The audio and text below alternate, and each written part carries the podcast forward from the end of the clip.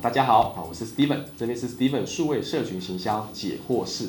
第一个，他也要有足够的经验嘛，他能够操作过类似产业的，然后他有相关你要的平台、主流平台，或你要特别他操作平台的一些经验。我想这个雇主一定知道这个道理，但是你背后要看到什么作品？问他 know how，问他成功失败的原因，然后问他之后如果帮企业操刀为您服务的话，他大概会怎么做？听一下他实际的方针，看看他口袋里有没有料，请他做点故事的说明，或者是未来方案的一些初步拟定，看他回答的怎么样，哈，是不是对答如流，是没有问题的，哈。那第二个部分呢，就是说我们从能力之外还要讲到特质啊，因为像是如果是乙方代理商，他有环境、有同事、有很多客户，会有大量的环境去做交叉比对跟演练。但是如果他是在企业端的话，变成说他要自主学习，必须要很强，所以他好不好学，有没有自主学习的能力，会不会害怕求新求变，这个也很重要。那还有一点是，他是也是必须去做观念的沟通者，因为可能数位行销的人员是少量，而大多数是需要期待他来带动的，所以他的沟通能力跟他的耐心跟他的团队合作能力，他也是具备说跟厂商沟通的能力，怎么挑选好的厂商，怎么 QC 厂商，怎么找到好的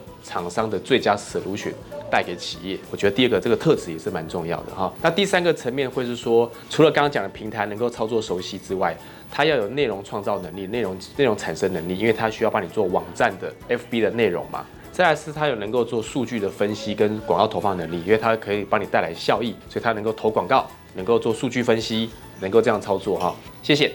这边呢，我将传授啊，来自于我在营销 CI 里面上的课程，总共有八千个学员上过我的课程，还有呢，啊，有两千个以上为品牌服务操作的经验，六百个品牌的操作了，会有一些成功的范本。或者是失败的教训，那这些呢，其实都是非常宝贵嘛，就会把它化为结晶啊，成为一个一百题的题库啊，提供给大家，为大家呢带来一个好的贡献。那也希望大家呢，有看了有任何问题还想再发问的，欢迎在我们下面留言里面啊来做发问，我这边都很乐于的为大家持续的来做一下分享。那就请大家帮我们准时收看啊，按赞、订阅、开启小铃铛哦。